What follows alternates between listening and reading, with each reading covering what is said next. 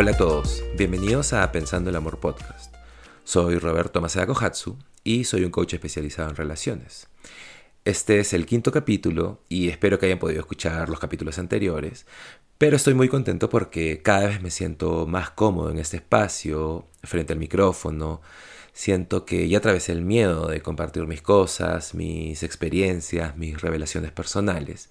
Y esa comodidad me hace sentir que podemos hablar de cualquier cosa, pero igual quiero que todo esto tenga un sentido. Así que me parece muy muy importante que el tema de hoy sea hablar de el poder de tu historia. Y es que creo que estamos tan ocupados o le damos tanta importancia a negar partes de nuestra historia.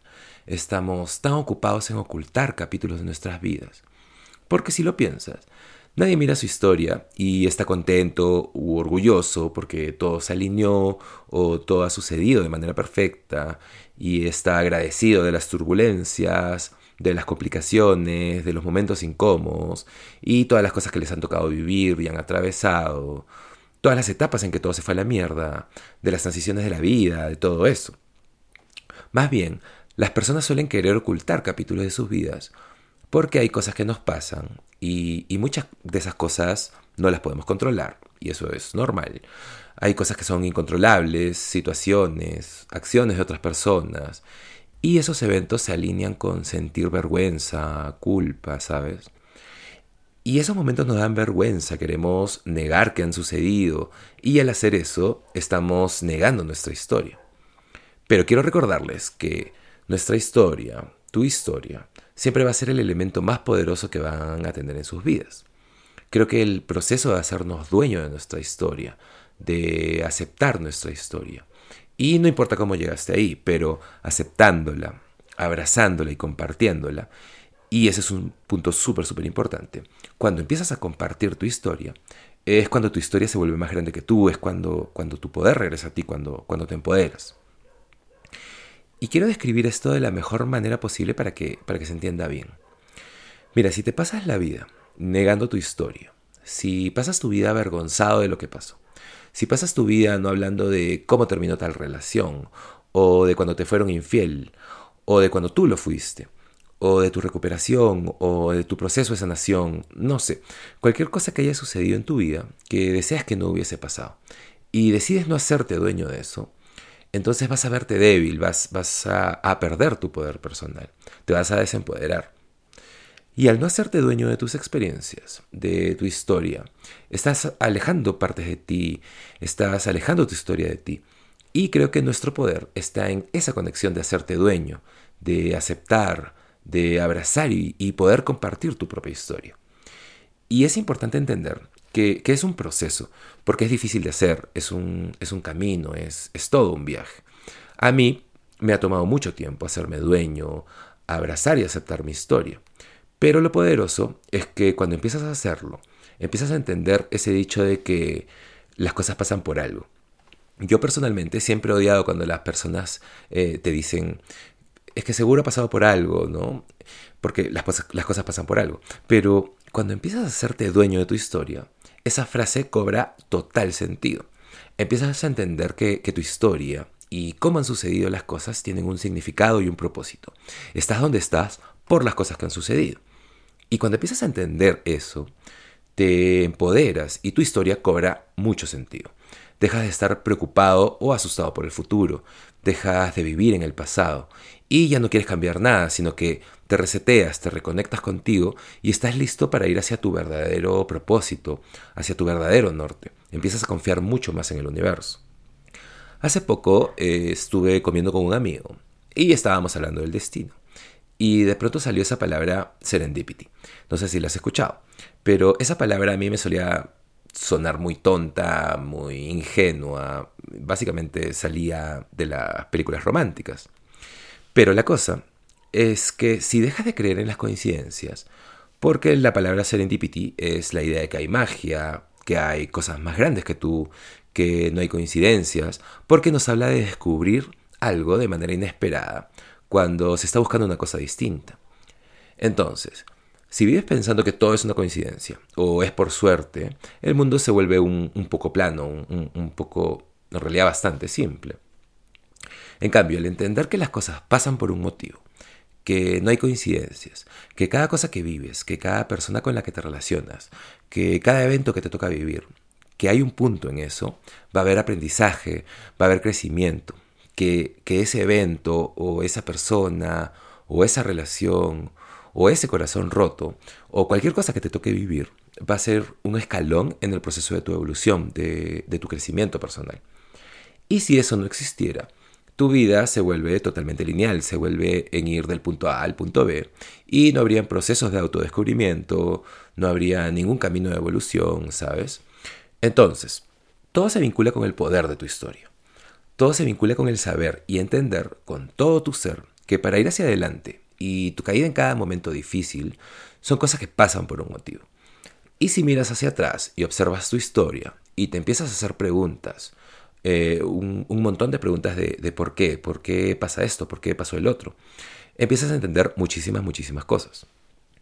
Por ejemplo, para mí, yo hice una carrera en el cine, estaba haciendo películas con frecuencia, probablemente no era del todo feliz, pero estaba en una zona de confort, estaba bastante cómodo.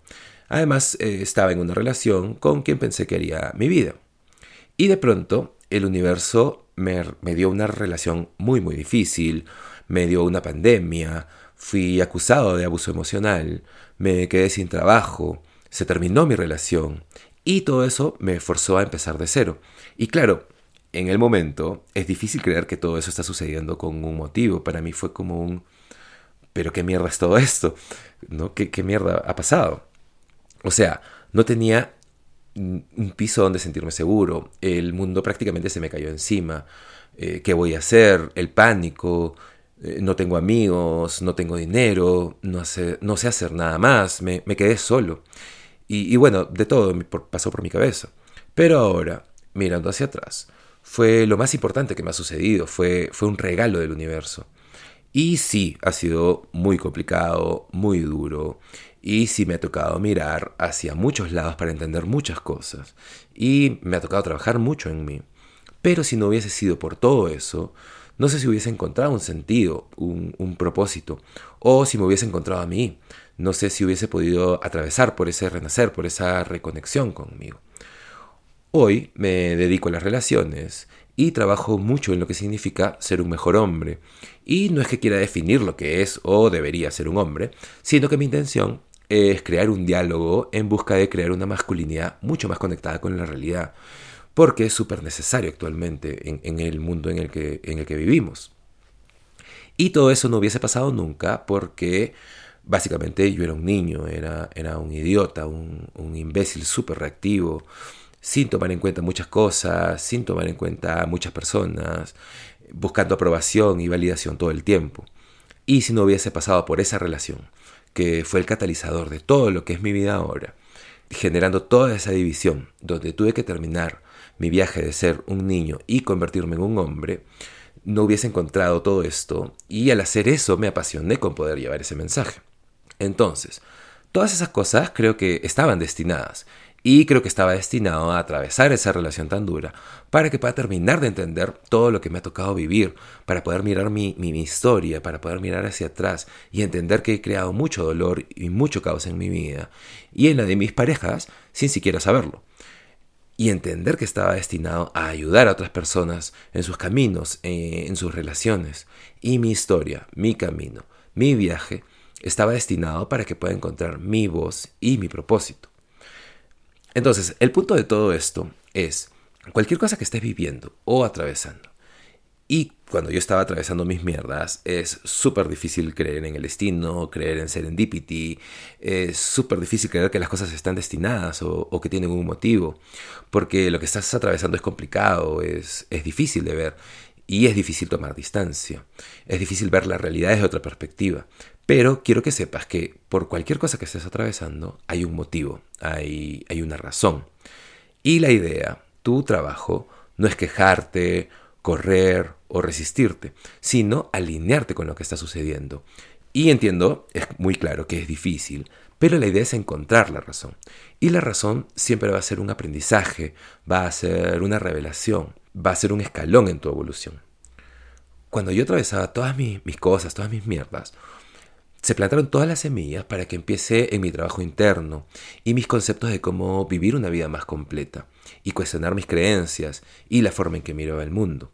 Entonces, cualquier cosa que estés atravesando, sea el final de una relación o una transición laboral, o de repente te despidieron, o te estás divorciando, o estás en recuperación, o, en un proceso de sanación, no sé, cualquier cosa que estés atravesando, quiero que sepas que tu historia tiene un significado tiene un propósito y las cosas están destinadas.